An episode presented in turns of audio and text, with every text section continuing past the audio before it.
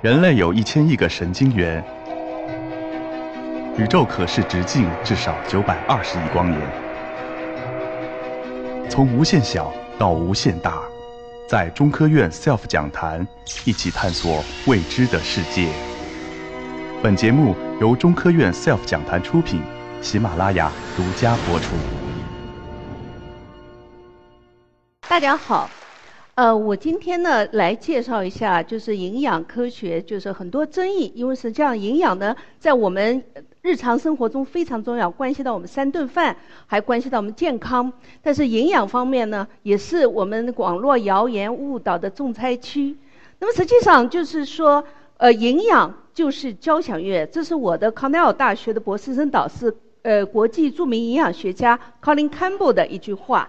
今天我通过我的讲演，可能大家认识到，营养不是一个单个的因素。经常你们看到某个东西吃了会好，某个东西会死，其实不是那么简单，它是一个合力。那么在过去的三十多年中，我国居民的膳食和营养起了很大的变化。那么主要的变化是我们的肉吃多了，还有我们的油吃多了，农村和城市都一样。那么随之而来，我们就面临着很严重的问题。在过去的三十多多年中，我国的肥胖和二型糖尿病都增加了十倍。那么目前，在每十个成人当中就有一个糖尿病，还有五亿的人有前糖尿病，就糖尿病前期。而且这些肥胖和糖尿病是心血管肿瘤很多疾病的危险因素。那么根据中国疾控在全国调查的大数据。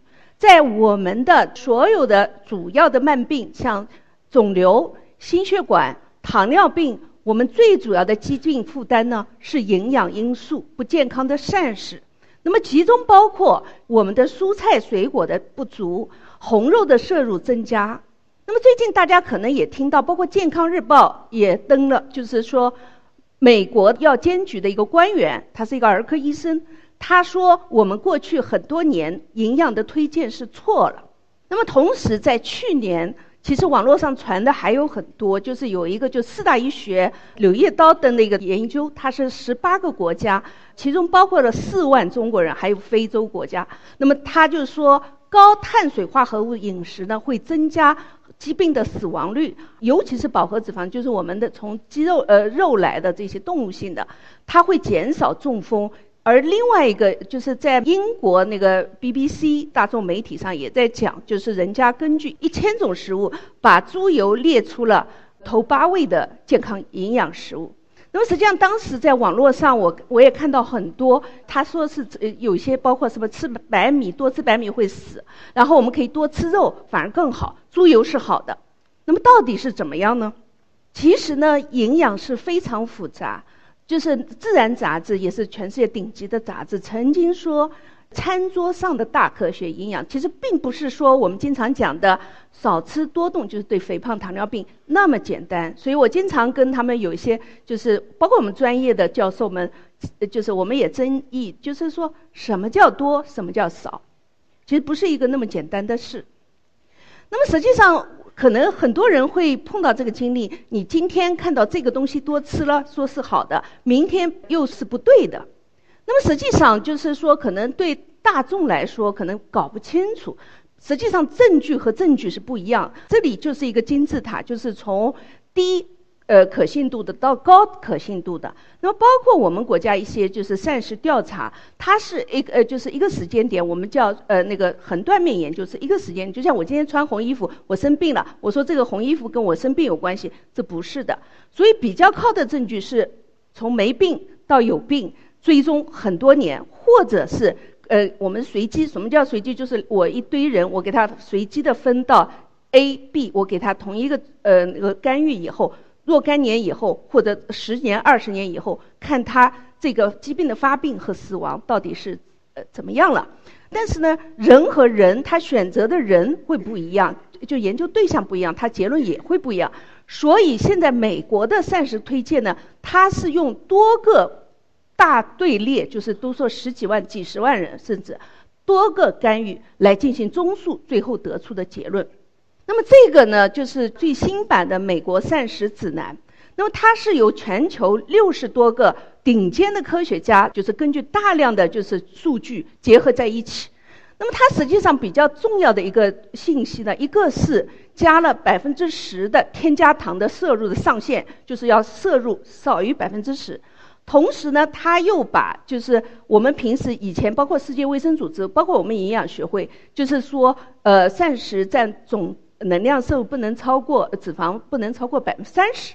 那么现在呢，就是的研究就更注重膳食的质量。我等一下会讲什么是膳食的质量。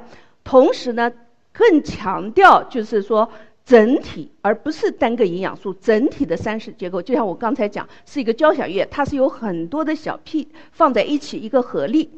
那么首先我介绍一下碳水化合物。碳水化合物主要是有两个大类，一个是简单的，一个是复杂碳水化合物。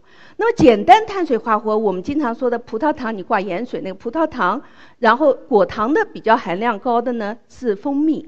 然后双糖就是我们其实吃的最多的就是我们的那个白糖、红糖都是双糖。那么双糖还有麦芽糖，还有一类呢是复杂的碳水化合物，就是我们主食米面，然后呢还有纤维。那么现在就是说国际上很多国家都在反对含糖饮料，那为什么呢？我们这里有一个图，就是说从水比较里面的含量。光是一听的可口可乐，它就一百五十多卡。实际上，上海的女性平均呃摄入量是一千六百卡，呃，男性是一千八百卡。那你像高运动的话，是增加了，也是有将近两百多的卡。那一千五百卡呢？什么意思呢？你其实，在跑步机上至少要跑跑半个小时。那么，这个是美国的全国营养健康调查，他们发现与每日。卡路里占百分之十的含糖饮料的人相比，如果是十摄入百分之十七到十九，他的心血管的风险是要增加百分之三十八。而在美国的话，主要的那个能量的话，很大一部分是从饮料出来，果汁也是，就是它要增加很多能量。然后特别是人造的话，更就不是很好。那么同时呢，我们讲的添加糖，它的意思呢，就是呃，包括我们天然的水果里头。这不属于添加糖。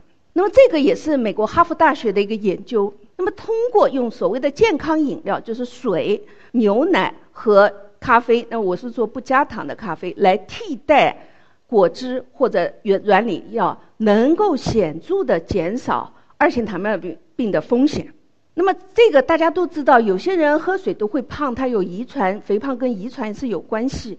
带这些基因，大家都带个十十个基因位点的话，他如果每月吃一次，后面是绿的那个是每天吃一次，他这个是哈佛的几个队列，那么都是一样，就是都会增加呃糖尿病的风险。那么我们国家的类似的数据呢是比较少，但是六省马冠生教授呢，他们在六省区。研究呢，就是六到十三岁的儿童当中，随着糖饮料增加呢，肥胖和腹型肥胖呃就增加。实际上，中国人的肥胖和西方人不呃不一样，主要是腰围比较大，我们叫苹果型的。但是腰围这里内脏脂肪高，而内脏脂肪高特别容易增加心血管糖尿病的风险。那么这个呢，也是哈佛的一个研究，它是结合了全世界好几个队列，比较欧洲人和亚洲人在摄入白米的那个跟糖尿病的风险。其中一个就是上海女性研究，她是在上海，就是范德堡大学和肿瘤所他们合作的，在上海进行了十多年的干预，他们发现白米的摄摄入能够增加二型糖尿病风险达百分之五十五，就是说亚洲人总的来说。加上日本人的话是比西方人要低高很多。那么这个是我们团队在北京、上海城乡中老年人群的研究，我们用比较先进的组学技术，那么也发现就是说，有的人高碳水化合物、低脂肪饮食，就是说，但是它可以促进体内的脂肪酸的合成，而且这些坏脂肪呢，它会增加六年后糖尿病的发病风险。那么下面我再讲一下为什么会这样。大家就想，我们几千年都吃白米，现在为什么会这样？那么实际上很重要一个原因呢是精加工。我们经常网络上看到那个电视上说这个东西很 Q 弹，为什么会 Q 弹？它实际上是精加工。它把就是说我们比如说一个谷物，就是像米的话，它实际上去壳以后，就是内层衣，就是我们以前讲的糠。这个的叫糙米，有这一层的叫糙米，而糙米比那个白米来说，它更富有营养，不光有米糠油，它有纤维，有多种微量元素，还有维生素 D、B。其实我们做糖耐量实验的话，一个用白面，一个用白米，它这样升血糖的话是很快的。那么这个是我们和哈佛大学的合作研究，就是我们用糙米来替代等能量的白米。我们对代谢综合症，所谓叫代谢综，就我们老百姓讲三高一低，就是血压偏高、血糖偏高、血脂异常，包括肥胖。